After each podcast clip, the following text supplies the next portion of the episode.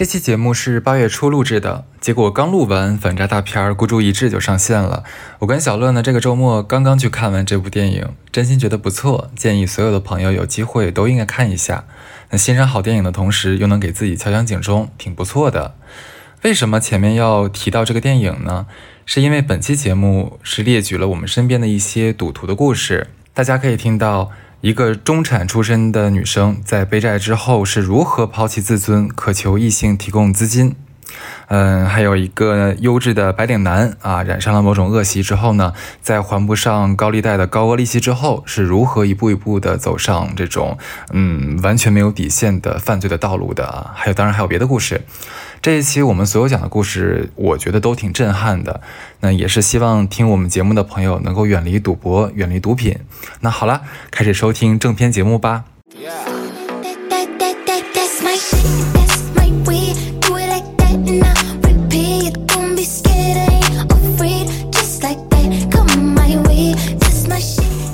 Hello，大家好，欢迎收听最新一期的《出逃在即》，我是哈刺，我是小乐，很高兴你能刷到我们并点进来收听。如果你喜欢我们的节目的话，要怎样？慷慨的评论转发给你的朋友们，这对我们很重要。没错，如果你想进粉丝群投稿或者收听付费节目，可以关注我们的公众号“出逃 Studio”，你可以在里面找到一切你所需要的。而且每次抽奖，我们也是优先先宠爱关注公众号的朋友，期待我们有更多开心开心的互动。好的，哎，什么都可以抽到吗？那我想要，哦，不能再说了，要说一些胡言乱语了，对。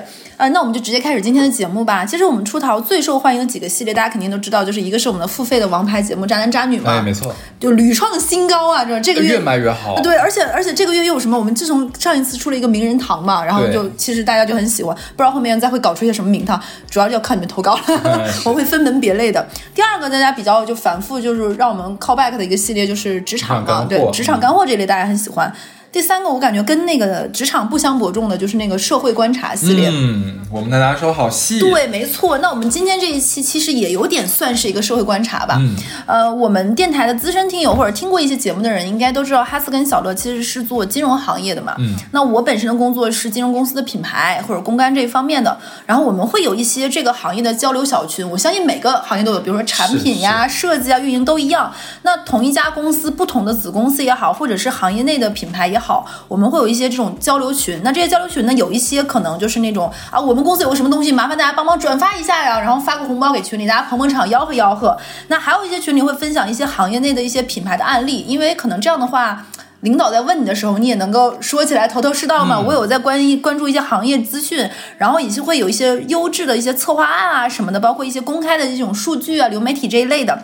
呃，其实说实话，上海的这个圈子非常小，各个行业都很小，基本上都是这么头部的几个企业跳来跳去。我们以什么为评判标准呢？基本上一个公司如果发现了像桃色新闻的话，不出半个小时会传遍整个陆家嘴，所有的公司上是可能上千上万家。对，可能陆家嘴那个大屏的 LED 上就已经打出来谁谁谁出出轨了。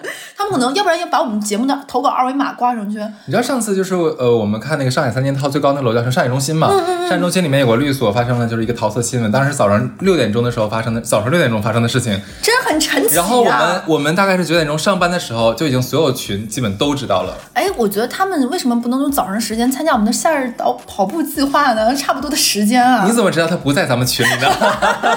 说什么呢？就是所以说，因为刚刚也说了嘛，这个圈子很小，说说三十年河东，三十年河西都不行，因为三年五载可能就河东河西就翻篇了。就是做人留一线，日后相好相见，其实这是行业里面的一个行规了。因为可能啊，今天是撕逼的甲方和乙方，明天就有可能哎是同一个 team 的同事了，对不对？同气连枝。对，以前那是求爷爷告奶奶，怎么还不付款呀？你这个甲方怎么这么烦人？然后说你这个 brief 都下不明白，结果过两天你们俩可能一个公司了，同为甲和同为乙了，就是所以所以说就是大家还是要做人小心点。我这有一个小括号吧，brief 是需求文档的意思啊，不是在放羊屁，对，因为他们这个圈就这么讲。对我们这个就是洋腔洋调比较多，对。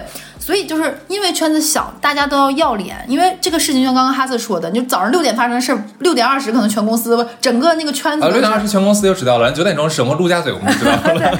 就是你这段小事可能就传遍整个圈子。那今天这一期我们的这个社会观察讲的是什么呢？就是讲那种哎，总会发现有很多借贷公司，哎，为啥这么多人在借钱？那些借钱借贷公司，你明明知道很多东西。它的利息非常高。以前管控相对市场混乱的时候，我知道的一些民间就不能叫民间，就一些贷款公司叫得上名来的那种小贷公司，它的利息你猜有多少？百分之二十几，十几到二十几吧。那是现在管了之后，以前能够有一百左右都是有的。我的天，你姐，你这个是在多不正规？是上海非常多，非常多。对，就是现在是可能少一些。所以你就在想，明明大家都知道这个利息非常高，而且以前会有砍头息。对的。什么叫砍头息？我给大家简单解释一下。就比如说你借两万块钱，嗯，他是说我不能给你直接放两万块钱，虽然你借到两万块钱，我要把利息先扣出来一点，你可能到手是一万二。但是你还还是要按两万两万还，呃，两万的本金来还。对对，所以这就叫砍头息。那可能现在这一方面就管控越来越。越规范了，所以这种人比较少了。你看，明明知道这个利息非常高，明明知道这个公司可能会有很多问题，背后可能有连环那种催债的事情。没错。既然都这个样子，那这些人为什么还要在这儿借钱呢？他们为什么不跟家里人借钱呢？到底是什么原因他们在借钱？发生了什么事情呢？那我们今天这一期社会观察就是讲讲那些着急借钱、走投无门的人，他们是一群什么样的人？太好了！哎呀哎呀，这个这个话题我觉得很有教育性意义。对，我希望跟大家讲一讲，就是。你真的，因为我之前所处处的行业各方面，因为品牌和公关，你会有一些救火，或者是别人也会跟你说说哪个哪个公司出现了一个什么什么事儿，爆了什么雷，大家会有一些交流。我今天给大家讲一讲。那我今天先讲第一个故事吧，就是非常新鲜，是我昨天晚上接到的投稿。嗯，这个故事起因是前两天我接到了这个投稿，然后慢慢这个故事一点点的越来越恐怖。我给大家说一下，我管这个投稿男生叫小帕吧。为什么叫小帕？跟老帕没有关系，叫他小帕的原因是因为我们关系很好。他一直说他想买辆帕拉梅拉，这是他的，就是等他赚钱一定要买的车，所以我管他叫小帕。我跟他是在一个小圈子，大家都是做金融公司的品牌的。那我们之前有个八个人的群，因为有八个人，所以我们这个群叫八仙过海。因为大家是不同的公司，大家可能会有一些交流。有的时候，而且这个群大家非常活，不是那种死群。那有的时候可能谁说一说公司里的段子，就刚刚你说的那种，就是那个传出来那种事件，可能我们会说一说。有的时候可能很忙的时候也骂骂公司，或者他们可能单独关系好的、离得近的，下班一起约个饭啊，你陪我去看看车呀。这就是个搭子群。对，三不五时就会有人冒出来说话。群里有一个男生，就我们这个群里有个男生叫小王。小王有一次就说：“哎，大家一起出来吃个饭吧，很久没见面，一直在网上大家吹水，我们就去吃饭了。”他吃饭的时候带了一个女朋友，他女朋友就姓刘，我们就管叫刘小姐吧。刘小姐非常的漂亮娇俏，是那种有点细眉细眼的那种，一看就从小被养的很好，养的很好那样个小姑娘，小娇妻这种这种感觉，开着个小跑车，娇滴滴的在他身边。本来我们是以为这个小王带着自己的新女朋友谈了一段时间，是来跟我们秀恩爱的，因为他女朋友很漂亮嘛。其实结果不是，这个小王的女朋友呢，其实是行业内不算大的一家本地的一个公关公司的，是做乙方的。对他，其实小王组织这饭局呢，一方面是想让我们认识一下他的女朋友小刘，就是这是我。就是正儿八经谈的一个女朋友，大家都照顾照顾，因为都是甲方嘛，给我女朋友点生意，对，看我面子。是的，而且就是可能你这个项目不是那种你你们公司在签年框，那能不能他过来印个标，成不成再说，但是给个机会让他在公司能够站稳脚。其实年纪比较小，那我们当时几个人群里的几个人就交流一下眼神，大家都明白这个小王肯定是被刘小姐给迷晕的嘛，又漂亮又好看，这才谈恋爱没几天就开始抖搂，就是家里资源就是对给借活了嘛。不过呢，因为小王这个人平时大大咧咧，人挺好，挺大方的，对我们也很好，所以大家肯定都会卖个面子。就大家可能我没加微信，有的人跟那个女生加了微信什么的，大家可能以后也会有一些认识。后来呢，就是小王跟这个刘小姐还是分了，可能。刘小姐后面听说又找了更好的男朋友吧，或者各方面或者什么，这咱也不清楚。那谈恋爱这个事情就什么也没有说是瓜保熟这种的，对。然后大家可能跟他加了微信的人呢，就是点赞之交。那小帕也是我们这个群里的，他也认识小王，也认识小刘，我们当时也见过面。那小帕就是跟我投好，就是说这个小王分手的前女友前两天来找他了。然后他最开始以为这个刘小姐应该是这一两年行情不好嘛，各个公司，尤其是金融公司，他投放的费用都在萎缩，没有那么多钱在投了。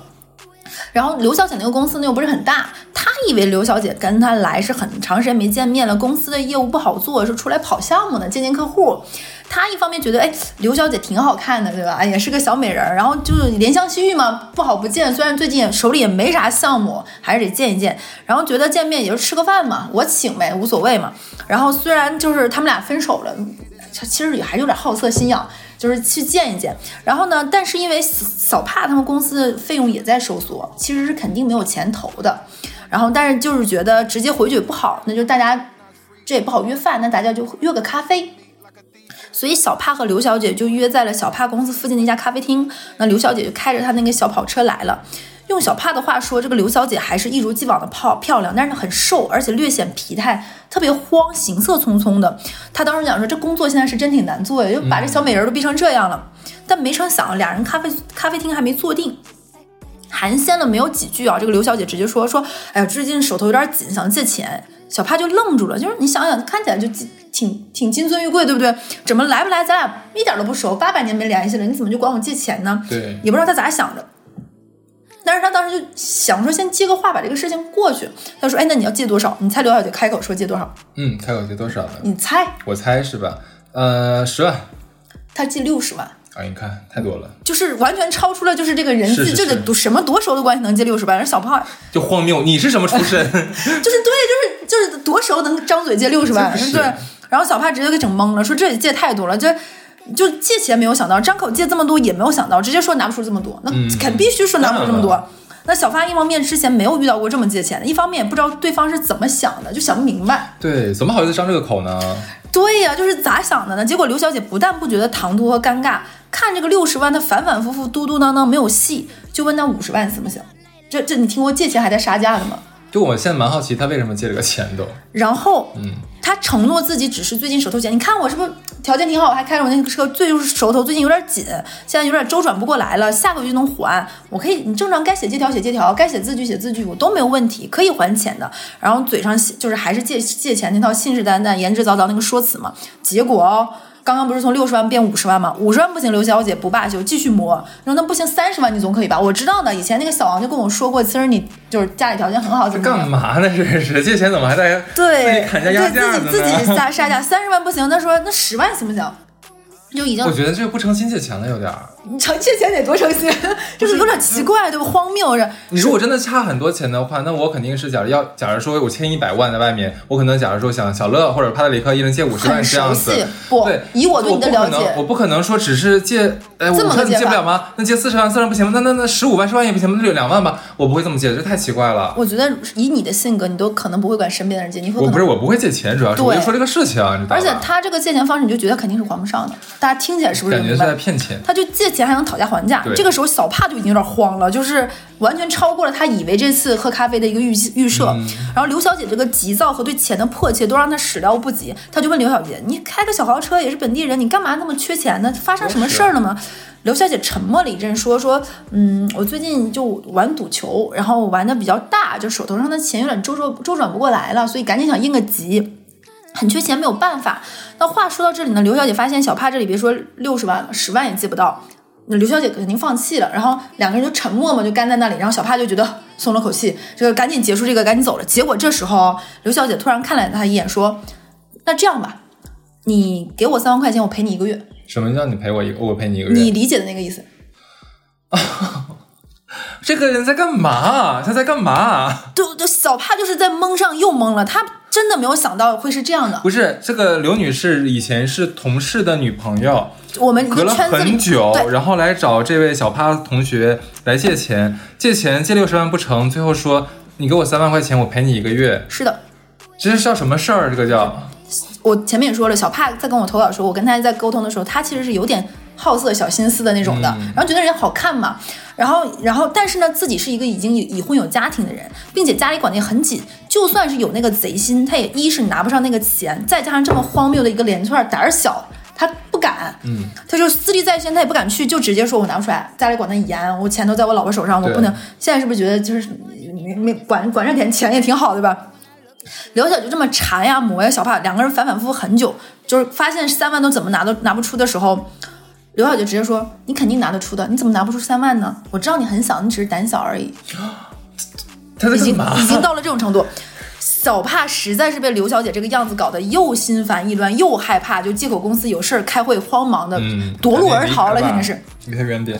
其实小帕心里也很好奇，他不完全相信刘小姐刚刚说就是手头有点紧，只是赌了个球这样一个说辞，不知道什么事儿。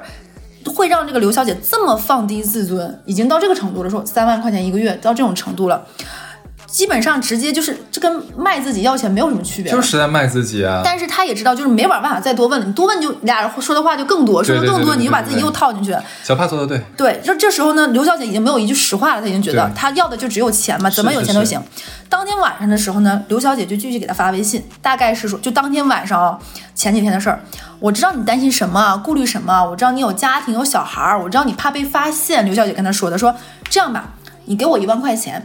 我在你们公司附近开好房等你，你就当帮帮我。这个我想问一下，刘小姐现在是从事什么样的职业呢？还是正规的职业吗？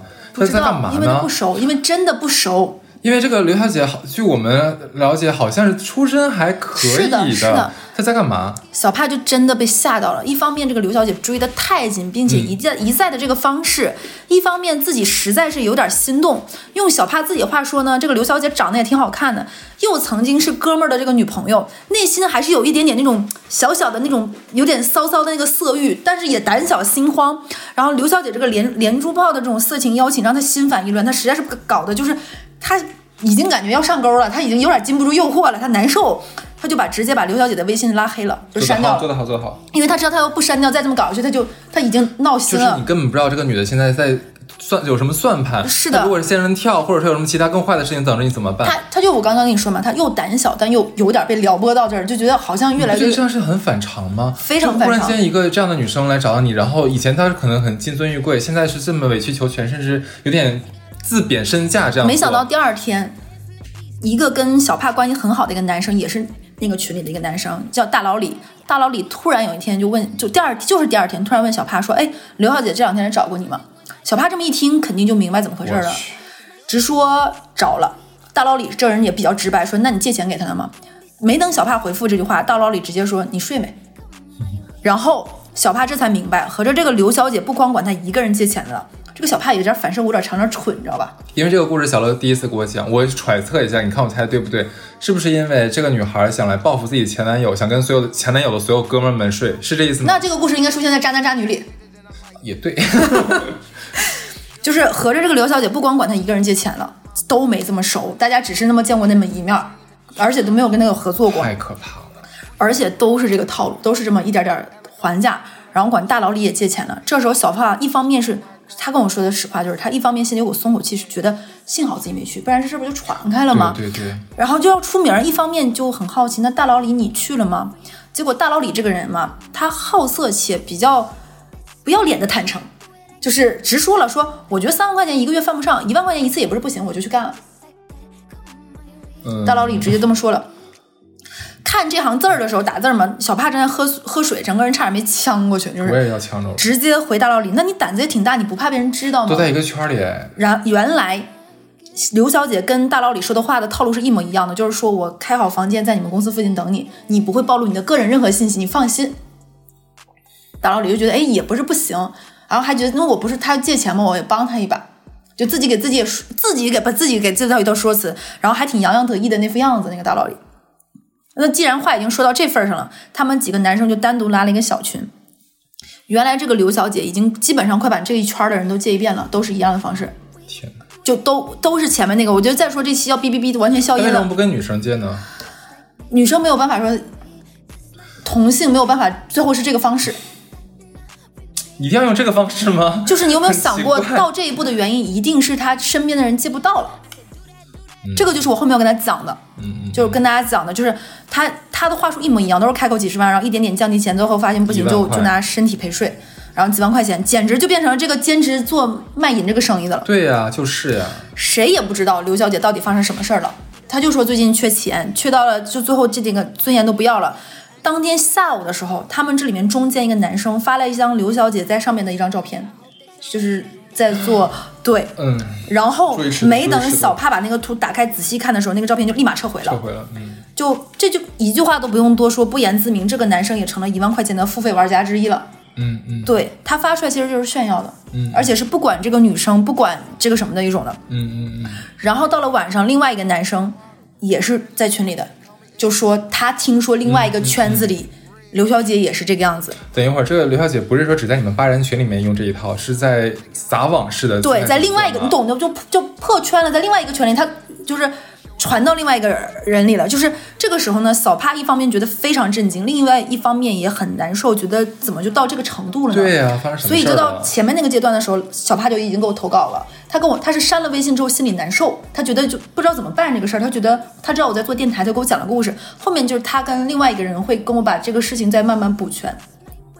就是你想不出一个这样一个女生怎么就变成这个样子了？她又好奇又害怕又有点难受，就是一个很复杂的情绪，就是。你觉得不至于一个人到最后变成这样的一个程度，是。结果你想不到的是，到了当天下午，小帕突然跟我说，他把微信和电话拉黑的刘小姐又给他打电话了。不是拉黑了吗？用他不是先先给他拉黑微信的刘小姐给他打电话了，给他打电话就说还是那套话。说我可以，你我我觉得你是个挺好的人，你能不能帮我一把？我不觉得怎么怎么样。然后小帕当时就已经是崩溃，他真的怕自己接不经受不住诱惑，他就把刘小姐的电话也拉黑了。但是这女的知道人家有家呀，她现在缺的是钱呀，她管这么多了，她自己都已经这个样子了。然后她转头来跟我说这个事情的时候，我就跟她说，我说我也蛮震惊的，关于怎么这个女生就变成这个样子了。我说。他要么吸毒，要么赌赌球、赌博，吸毒了，逃不出这两样的。肯定的。然后小帕说：“那如果是吸毒的话，那也太可怕怕了。幸好我拉黑了。”嗯，我跟他说：“我说其实这样的故事以前在做那个什么的时候，负面或者听听了很多。我跟他说：我说你拉黑他电话是没有用的，他现在已经穷途末路了。我跟他说：我说他如果真的非常缺钱，他没有办法，他会每个人再想办法的。他知道你只是胆小。”他觉得可以从你这里骗到，他也感受到你对他的同情。一定要离他远一点，一定要离他远一点。我说他可能会找一个你没有存过的陌生电话号码再打给你，你信不信？小帕跟我说不会吧，不至于吧。结果他当时不信，觉得我太夸张了。当天小帕就跟我说说真的是你这么说的，他拿座机就给我打了。他小帕说他连座机的电话都不敢接了，他甚至有点害怕刘小姐来公司楼下找他，就是。他觉得这个人现在这个阶段，他干什么事儿都能干得出来。他已经就是小帕就一定有点不知道怎么办了，而且再加上群里的那些事情，事情发展到这里的时候呢，小帕倒已经不只是害怕了，他甚至就是有点难受和心疼，因为他自己也是一个有女儿的人，对他又有小孩，他实在不知道发生了什么事能让这个人变成这个样子，到底是什么原因让他这么急着用钱？他就跟我说这个事情，后面。再一点点通过朋友的朋友，大家发现这个事情越滚越大的时候，他发现他已经把周围所有能借的人的钱都借，就同学、亲密闺蜜各方面，然后才知道原来他是赌球、赌博，而且什么都赌，越玩越大，电子赌博。然后赌到，其实这个事情已经爆发过一次，家里已经卖了一套上海很好的房子帮他还这个钱了。她本身就是本地的小姑娘，嗯，已经卖了家里的房子帮他还完这个钱之后呢，就是他肯定是。这个故这个故事都是大家非常相似的，就比如说家里说你发誓你再也不犯了，你还年轻怎么怎么样，但是你是父母的心肝宝贝，那肯定我要相信你原谅你啊。但是你如果再犯这个错误，我一定会再也不帮你了，不会再帮你这个还这个钱，我们要断绝关系的，对吧？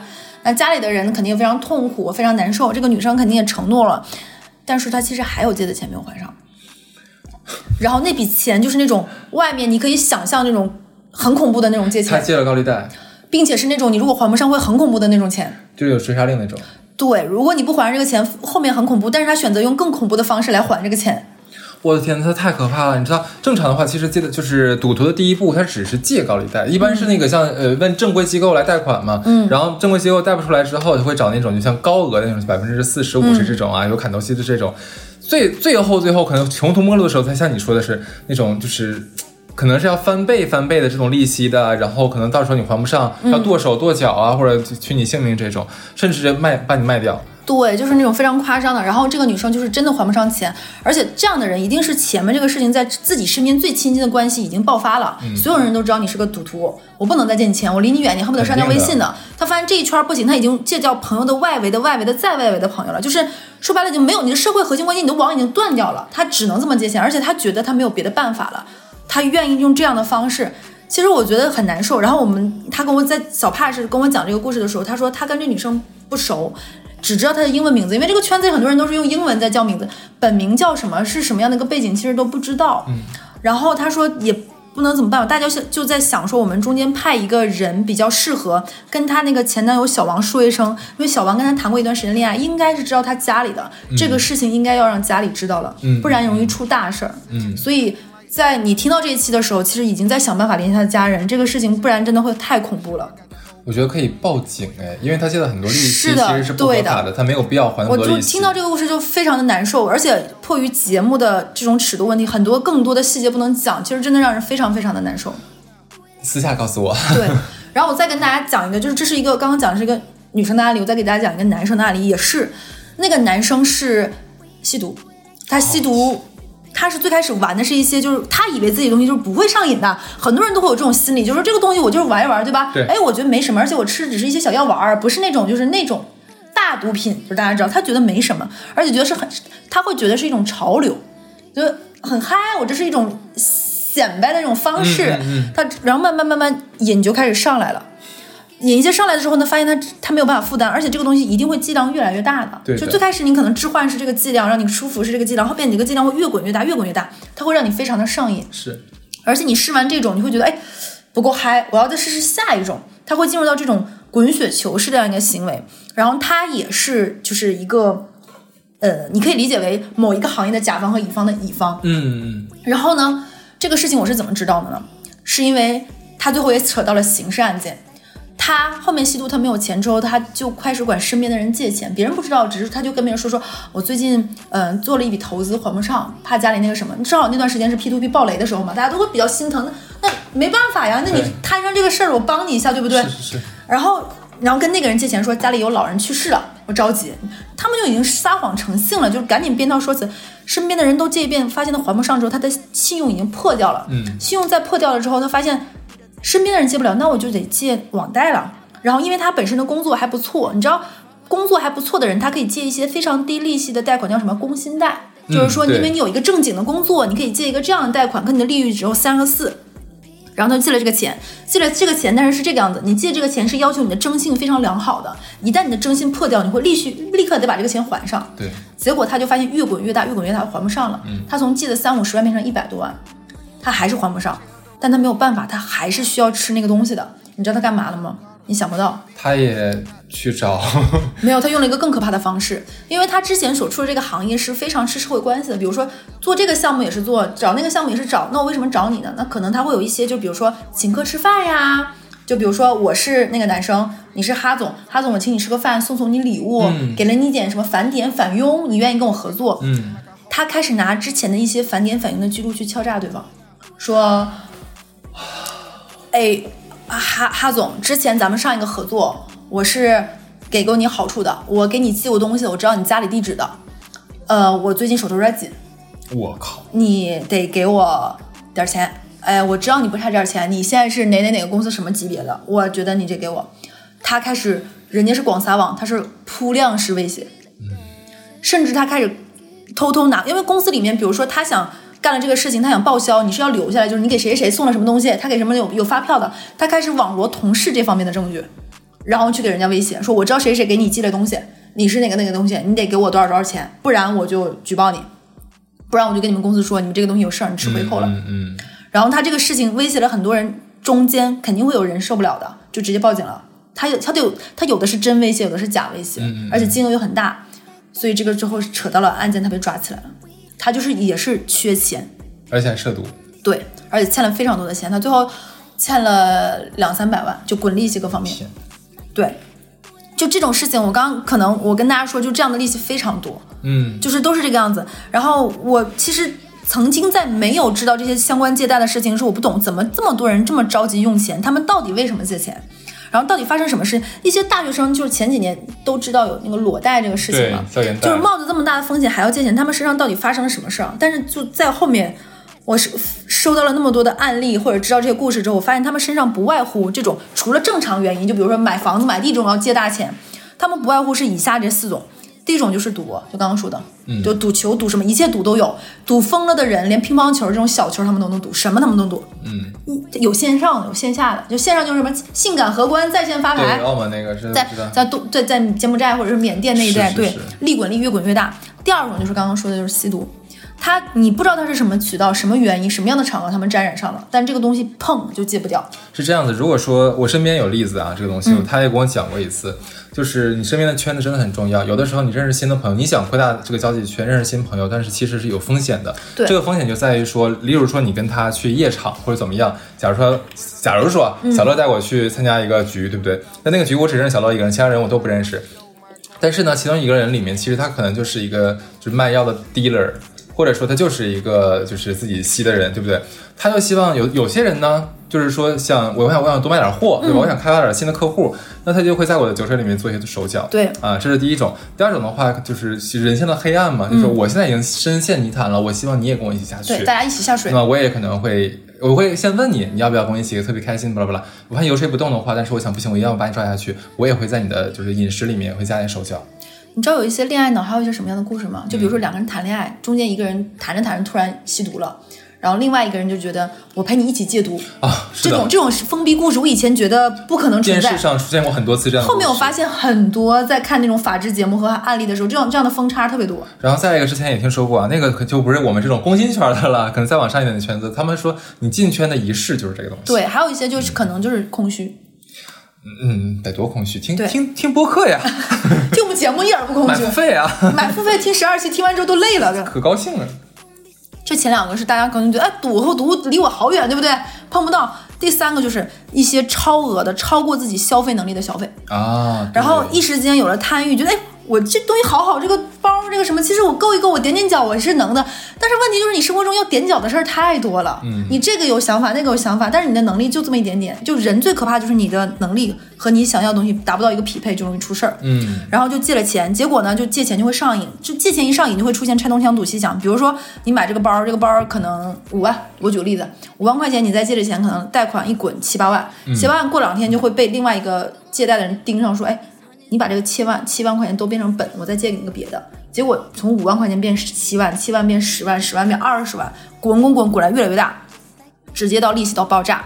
前面是三种，还有第四种，就是前些年最常出现的，以为自己有非常好的投资渠道，我这渠道我这个不砸进去这个钱，我肯定就不行，我不甘心，我后悔。是，可能这个就是个电子诈骗或者什么骗局或者杀猪盘，一下子自己不但投进去四五十万。还要借钱，然后还要从跟身边的朋友说，就比如说小乐有个好的投资渠道，跟哈子说，哈，这是咱俩一本万利的好机会，这个钱你要不跟我投，你这辈子后悔死。这钱你跟我一起投，我信你，我跟着你，对不对？然后你就 好姐妹之间，你知道吧？对对对。经常有时候南方有一些就是什么，一个村子有一个人是当地的一个是是是 K K O L 吧，当地这个村子里大家都信他，他这个人可能以前是当地的一个小小支书，或者是什么什么样子有威望，大家觉得这样有身份的人眼光一定好，他家一直过得很好，我跟他投，大家一投，然后最后发现没有了，卷款全全跑掉了。对。就是他们要么以为自己就借这么一次还上是没什么问题的，要么觉得我我这个赌运特别好，我以小博大肯定没有问题。还有就是已经上头了，就像我刚刚说的，就是他已经不管不顾了，怎么都要借到。那这种人借钱到这个地步，基本上我这么跟你们说吧，他身边的亲朋好友关系近一点的，就那就跟那个树的年轮一样，里面那三圈的人他已经都薅完了，能借能骗能忽悠的，能哭穷下跪的这种东西都搞定了，甚至到了因为这种借钱不还，身边的。主流社会关系网已经决裂了，嗯，这种事情都非常多，可以说就是他在熟人圈子里已经臭名昭著了，所以经常有那种粉丝跟我私信说，说我有一个八百年不联系的同学，真跟跟网上说的，我突然问我债吗？下一句就借钱。对对对对，是的。还有那种说，哎，咱们同学好几年没见，咱组个饭局吃个饭吧。我们之前在节目里都说过，这种真的很吓人。对对，他们基本上就是快要打败主意了。然后呢，这种人有一些人就会被网上那种利息非常高的那种网络借贷平台给就是吸引过去。有的时候，我想有有人有的人也问我说，那那些借贷平台就没有想过这些人还不上钱吗？嗯，哎，那你有没有想过，这些人最后会想尽办法把这个钱还上呢？嗯，变成了很讽刺一点，就是不逼这帮人一把，他们都不知道自己还钱的潜能有多大。呃，这就是很妙的一点。那还完钱之后，这些人成功了吗？就是就是他们，所以就是巅峰了吗？就是大家不知道，当年网贷很多平台八十九、六十、七十、八十、一百多的利息都有很多，还有那种叫做不还本金只还贷款，专门借给那些年轻人、工薪阶层，借一两万，然后每个月还一两千，然后永远不还本，就永远滚在这里，永远滚在这里。我觉得这这帮这帮机构就是那种资本主义的吸血机。我不知道我在节目里有没有讲过，曾经我一个妹妹在上大学期间，她养了一条狗，她觉得养狗花不了什么钱，就是养一个可可爱爱的雪纳瑞，对不对？能花多少钱呢？结果那个狗养了没两天，而且大学宿舍条件也没有那么好。环境各方面他也没有什么时间遛，那个狗就生病了，狗生病就要花很多钱，而且你又不懂又很着急，就很容易被人忽悠，说这个看一下那个片子，再弄一下，直接吃个药怎么怎么地，花了七八千他就还不上了，他就呃不他没有那么多钱，他没有那么多钱他就借了贷款，就肯定学生借不到正经正经贷款，也没有信用卡，为什么不跟父母说呢？这就我要跟你讲，他当时觉得我跟父母不能说，因为我跟父母说，父母就一定会埋怨我，我为什么要在上大学期间养狗那？是背着父母养的狗。就很多人的这个心理就是我不能跟父母讲，他们就是吃准这一套。为什么有很多网贷机构骗你，最后能把你房子骗到手？他就盯住了你有那套房子，你你心里害怕，嗯，他就能把那个房子骗到。然后我那个妹妹就去借了这种贷款，嗯，借了贷款之后，人家就后面跟他说说，我们这边我们这个不光有贷款的，我们还有自己的酒吧。你长这么好看，你没事就去我们酒吧坐一坐，你就去坐一坐，你不用那个什么，你就点点酒水陪那个坐一坐就可以赚钱。然后我那个妹妹呢？当时是有一点点心动了，觉得应该没什么事儿吧，就也见过这个人，不像坏人。但是他当时他他觉得这个事情如果被家里人知道，或者是被同学看到了，很丢脸。他没有，但是他想了一圈，他最后跟我张嘴了。他说：“姐姐，那个乐乐姐姐，我现在手头确实是没有这个钱，但我现在我说多少钱？然后他说现在已经从七八千滚到一万五了。我说这个钱我可以替你出，但是我不能给你，我怕你，我现在不知道你说的话信还是不信。这个钱我可以帮你还，你直接给我，我就打到那个。”然后把你这个结清，但是我对你就一个要求，今年过年回家我在你也在的时候，你如果害怕，我陪着你，但你一定要跟你爸妈讲，嗯，把这事情从头到尾讲一遍。真是好姐姐。然后他说，他当时说行，因为他真的没有办法的。我说你还有别的了吗？他说没有了。我说那咱们就把这个钱还上。你还，你想他那个时候上大学很多年前的事情，他。那个时候还不到二十岁，嗯，我觉得是人会犯一些小错误的。然后他就在那年过年的时候，因为他很害怕他爸，他爸打打人特别凶，打孩子那种。东北父母。对，然后我提前也跟我爸说，说你也去。他讲的时候拦一拦，把他打死。有外人在，好一点，对吧？然后呢，他也是这个事情消化了半年多，到了春节的时候已经好了一些了。然后我们都在在大家一个还不错的环境里小范围的时候，他爸跟我爸抽着烟的时候。他把这个事情讲出来，他爸非常非常气，就是那种有的男生生气就会脖子那个筋，你知道吧，会起来。就我能明显感觉他爸是想抽他，就觉得你这怎么想脑子，你这个。然后他爸最后也没有动手，因为还是有外人在的，但非常生气。然后他也跟他爸承诺不会再这个样子。后面我以为这个事情到这里结束，但后来他跟我说，他们班有个女生就是为了买化妆品。化妆品能有几个钱？你告诉我一下。就是。在上学手里没有几个钱，就要买很大牌一两千两三千那种面霜呀。化妆品有这么贵的东西吗？就美妆呀，护肤品还是化妆护护护肤品、化妆品，人家买一套啊，人家最后花了个七八千块钱，然后还不上了，在当年就借了那个我刚刚说那种裸贷平台。然后他跟我说，他跟我说说他当时就是后面特后面是这个事情被爆出来，他才跟我讲的。然后他就说说特别特，他说很谢谢我说你不用谢谢我说人年轻的时候都会犯错，但每个错误的代价是不一样的，有的大一点，有的小一点。我说你你我说难听点，我说你一万五的代价，姐姐能帮你还，你不还给我，你我帮你还上这个钱，你不给我都还好。我说但你这个钱如果很多，我也帮不上你这个忙的。嗯嗯。我说那个那个时候，其实你父母会不会在你身边都不好说的。所以就是这个样子，然后所以就是因为这些，你看看我刚才讲两个故事，有的人变成了去诈骗去了，去骗人，对吧？对，有的人是出卖自己的肉体来换钱。就是说说实话，女生会被忽悠去做这种可能是裸贷，或者甚至于从事非法的色情行业。嗯，因为甚至有一些可能会被照片和视频威胁，陷入无尽的那种深渊。很惨的情况是有再一再二这种事情，就有再三再四，你就会会被。一直拖下水，一拽再拽，然后最后下场非常非常惨。有一些最开始瞒着家里，最后没有办法，就哭着下跪回家嘛，说我这个实在是要出事儿了，出大事儿了。有的可能他的父母呀、老婆呀、老公啊，可能会心软，会帮他还一部分钱。然后，但是你妄图让赌徒或者吸毒人洗心革面，我觉得是不大可能的。就你卖房子卖地，帮了他筹措资金，还完这一次。我觉得基本上他们没有人会真的重新做人。我说一个题外话，就接着你刚才讲的，刚才小乐说，哎，为什么这些贷款机构明知道有些人看似看似是无法还钱，但仍然会把这个钱放出去呢？很妙的是，其实我这个是我之前从一个侧面了解到的，是因为我在当时买理财产品的时候，因为我是买那个我我就不说哪个哪哪个金融公司了啊，他们出的一个就是资产管理计划，嗯啊，我一看它的底层资产。就是这个集团下面的普所谓的普惠公司，指的就是说小贷公司啊。对，普惠的资产打包上面的评级居然是就是 A 加，非常好的资产。然后人家是说，其实是有当时是不是不让刚兑，不让刚性兑付的，但其实人家是有兜底的。对，而且说就是这个安全性非常的高，然后利息当时给到了五点几，我觉得相当相当相当高的一个利息了，而且不需要你锁三年。对，所以我那一刻，我后来就就跟那个这个呃类似同行聊了一下，他们说这种资产是很优质的，就你不要以为它真的会就是是像那个呃呃不是说暴雷，就是可能还不上啊，或者怎么样，人大概率一定会达到它的安全线的。是的，对我那一刻才知道，原来人家这种小贷公司钱都计划好了的。因为小贷公司非常厉害的一点是它的风控，它一定会算准了，就是肯定会有人还不上钱，有的人还得上钱。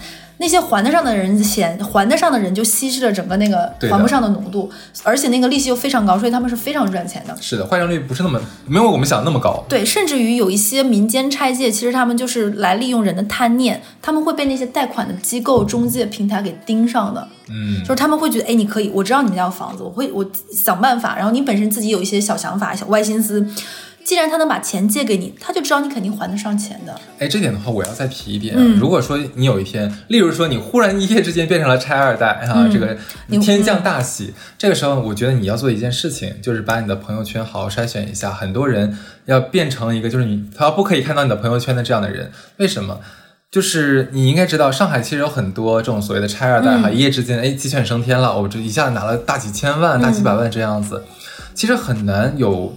呃，就是大多的人是能把这个钱用好，变成一个真正家庭资产，就实现一个阶级的跃迁的。嗯，很多人其实都盯着他们呢。一旦看到你有钱了之后，他们会各种接近你，对你特别特别好，然后哄骗你去赌博。之前我们有过一期节目是讲那个就是叠马仔的。叠马仔他们有一些人，其实，在就是来盯着这些人的，然后把你带到，把你带到澳门，就是想办法。哎，我知道你有钱，你刚刚拆完，你手上现金资源非常充沛。他们有各种方式，就是带你去澳门赌，先给你一些小利息。哎，你这人就是命好，你看你干啥都能赚钱。你看你那边拆了赚钱，那边赌你都能赚钱。有几个人能在澳门赚钱，你就行。对对，让你越赌越大，然后他会想办法帮你把你的把帮你说，哎，你这两把输个几十万没啥，你差这几十万吗？嗯，那下把回来了，下把就回来了。这套话都很那什么。你现在没有现金，我先借给你。我现在你给我签个字据，那个什么画个押怎么地，你就可以。但其实一桌子除了你之外，人家都是一伙儿的。对你就是那条鱼，你就是那条大鱼。就是现在也有一些人，就刚刚说，有一些人就是以为自己只是买了点什么东西，包括我说的那种，很有很多人在说什么消费主义，说活在当下，及时行乐，有有什么钱就有钱就花，或者是今天花明天的钱，超前消费嘛。但是我觉得，就像我们之前在节目里反复说的那句话，就是一切命运的馈赠也好什么的，它在无形之中都光标好了价格。是的，你以为你得到了，你提前预知了，都会在未来的日子里让你偿还这命运给到你的馈赠。嗯，就我们已经说过很多次了，我不知道我们之前在节目里。讲过这个故事吗？我们老我之前一个男老板生意做得很大，赚了很多钱，然后和一群狐朋狗友在一起就染上赌赌博，然后越赌越大，开始套家底，输了几百万之后还不罢休，开始输掉房子，然后家里有老婆，然后孩子，他每次都输完之后哭着求老婆孩子说：“你原谅我吧。”都不会的，就是那个那个男男赌徒，在他不赌理智的时候呢。他老婆就跟他说说，要不然这样吧，你你这个真的会牵扯到咱们家，咱俩离婚吧。嗯，然后这样的话，就是你是你，我是我，但咱俩还在一起过，只是这个样子，让我跟孩子都没事儿。嗯，然后这个男的就说行，那就离婚。但是他老婆也承诺不离开他，还爱他，也愿意原谅他。然后，然后男那个男的就说，那说那你要跟我还在一起，虽然我就是跟你离婚了，但我们俩还是夫妻，我一定会改的。如果你有一天离开我，或者我失去了，我要把我最爱的东西都带走。他当时这么说的，结果到后面赌。还是想翻身，他觉得他一定能把他赌的输掉的房子回来，然后结果最后一把玩太大，还把家里的房子抵押出去之后，他还不上，有个巨大窟窿，窟窿亏了两千多万，他走投无路了。他不但没有和家里说，然后结果他在几年前的一个五二零，这个是真事儿，他跟全家一起吃饭，五二零嘛，家里是不是得开开心心吃完饭？吃完饭之后，他俩他家里两个女儿，他把他的。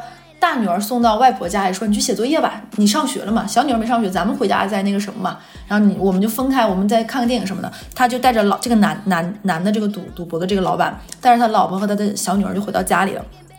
然后他回到家之后，他们吃完饭，他就把小女儿掐死了，把老婆从楼上推下去了。嗯，然后他就自杀，他也跳下去自杀了，这是真事儿。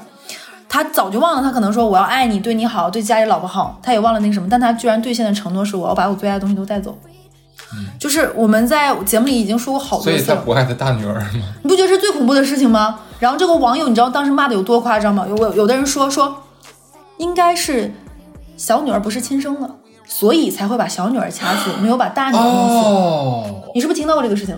我好像有有印象，是的，就是网友就会说非常多非常难听的话，就比如说一定有原因的，不然为什么带走他不带他？一定是他有事情的，就说一些这个有点反常，因为他做法对，因为他的做法非常反常，所以很多网友说了一些非常过分的话。嗯，因为大家只是猜嘛，但很多人猜就会讲讲的话讲的像我认识他，我知道背后幕后幕后实情一样，等等等等，就是很难受这个事情。然后我们之前也在节目里就一直说黄赌毒，任何一样就是如果。这个人沾上，你一定要离开他。那很多的时候，你会觉得我爱他呀，他一时之间走错了路，怎么怎么样？但是我想说说，如果你把这样的人留在身边，其实就是给你自己造成非常大的安全隐患。对，不论是精神的、情感上的。金钱的、生命上的可能都是有的，你不知道他会最后做出什么样子。因为人已经被逼到绝境了，他们，你像你刚才我们讲所有例子，他们后面的做法、借钱的做法已经是非常人所能想到的了。他女孩完全不要自尊，去去求人家来买买自己的这个一宿，然后男的就是完全不要脸去威胁人家。对对对，他们那时候已经完全没有道德了。你就你不要他要钱呀，他就要钱。对对对，你不能用正常人去衡量他们了。也许你会说说。他们只是犯个错，他们会改的，没有下一次，该给他们一次机会。那如果你有这样的想法呢？我就是觉得希望这期节目能够给你一些摇醒你。是的，是的。就希望我们都不要让自己到那一步，然后也不要成为那样的人。这期社会观察的案例。有够劲爆热，对，还有很多百分之八十的部分。其实很多我我把小刘拦住了，不能讲，因为播不了的东西啊。所以我觉得讲的这几个已经是够吓人了，已经。希望能给大家很多的这样提示作用吧。其实我觉得我们的听众可能没有所谓的赌徒，我感觉没有啊。但是还是告诉大家，如果你身边有，哪怕是你的爱人或者是你的亲近的人，远离他，你不要给他什么任何的机会了。嗯，实话，不然他会把你拽下拽入地狱的。对，OK，让我们都平平安安的。就这样，拜拜，拜拜。rockstar, black beetle type, bands on his bread. And baby, I want it, and I just be honest, cause I just can't front when I look at you. Just keep it 100 when I throw these hundreds. I hope that, that your ass gon' know what to do. be scared.